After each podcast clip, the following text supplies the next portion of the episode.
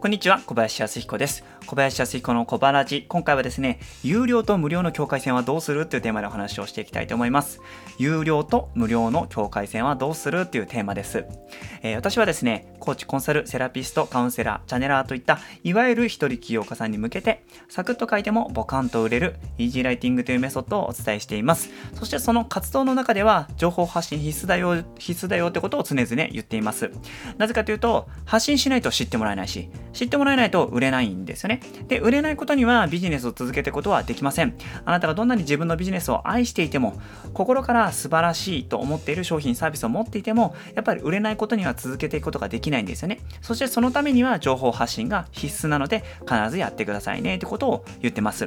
まあ、人間が呼吸をしないと生きていけないのと同じように情報発信っていうのは欠かすことができないものなんですよね。で、この発信をしていきましょうというとですね、結構ある悩みとか質問で、えー、有料と無料の境界線どうすればいいかっていうね、のがあります。えー、どっからどこまでを無料で話していいのか、またどっからどこは、えー、有料にしなきゃいけないのかっていう、そういうね、質問をいただくことがすごく多いんですよね。で、これは過去の私自身もめちゃくちゃ悩んでました。え、例えば、え、この初歩的なところについては、まあ、初心者なんで、え、もう無料で出して、そしてその上ですよね、上の部分についてはエキスパートな部分なので、まあ、これは有料で教えようとかですね、そういうふうに考えていた時期があるんですね。でもですね、最近は全然違うやり方をしています。えー、もうメルマガとかですね、ブログとか Facebook、YouTube、まあ、このラジオとかでもそうですけれども、ノウハウというのは基本的にあの特に境界線なくどんどんどんどん話すようにしています。えー、なぜかというとですね、えー、もう今の時代、ノウハウっていうのは価値がないからですよね。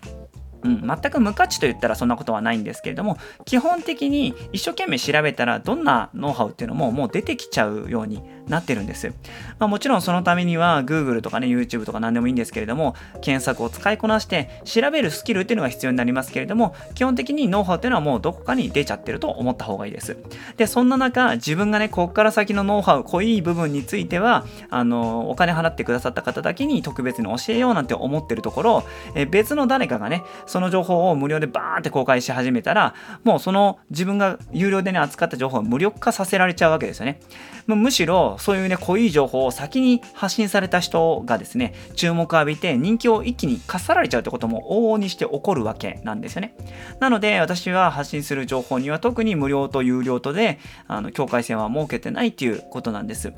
じゃあ、どうしたらいいのか？じゃあ、どっからどこまでは、あ、えっと、じゃあ、全部無料で話しちゃったら、お金をいただくことができないじゃないかっていうふうにね、思う人もいると思うんですけれども、それはね、全然心配する必要はないんですよね。えー、私自身はどういうふうにやってるかっていうと、サポートでお題をいただくようにしています。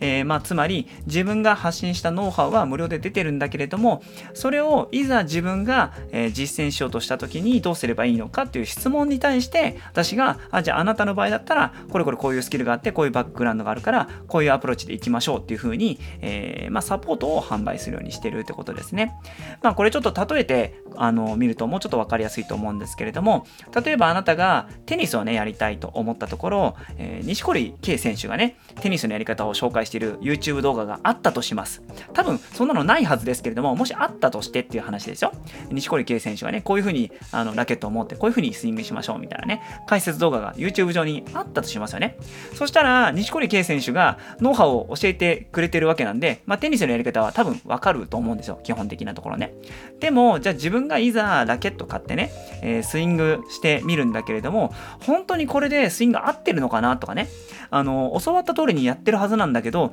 なぜか結果が全然違うとかね、あの、ボールに常にスピンがかかっちゃうとかね、なんかそういうような、あの、自分がいざやってみるとできないことって起こるはずなんですよ。で、そういう時に、あの、無料で聞くノウハウだけじゃなくて、じゃあ私の場合どういう風にやったらこれ治りますかっていうのね、あの、知り、本当に知りたかったらお金払いますよね。なので、そういうところをね、あの、課金していくっていうのが、えー、私の考えなんです。ですので、ももしね、あなたが無料と有料の境界線どういう風にすればいいのかわからないっていうことであれば、私のおすすめはもう特に境界線なく、对。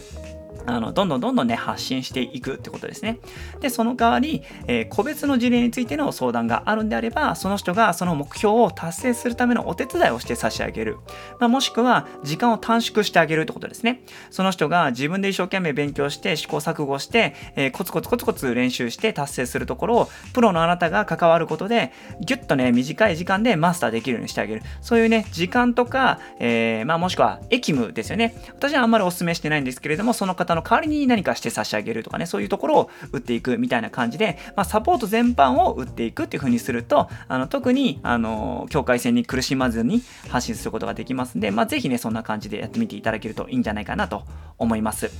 はい。というわけで今回は、えーと、情報発信をするときは無料と有料の境界線どうすどういうふうにすればいいのっていう話でした。えー、まあ、ぜひね、参考にしてみていただければと思います。えー、で今日、今日の話を聞いてですね、参考になったよって方は、ぜひね、ハートマーク押していただけるとめちゃくちゃ嬉しいです。あとコメントの方で感想とかメッセージ、えー、質問等々も受けたまってますので、ぜひどしどし送ってください。あなたからの反応が私の活動の原動力です。そして、チャンネルフォローもしていただけるとめちゃくちゃ嬉しいですし、えー、小林さん、あなたのメルマガどんなものなのって気になってくださったった方は、ぜひね、今すぐ Google 起動して、小林康彦スペースブログと検索の上、私のメルマガを読んでください。はい、というわけで今回はこれにて終了していきます。またラジオの前でお会いしましょう。それでは、いつも応援しています。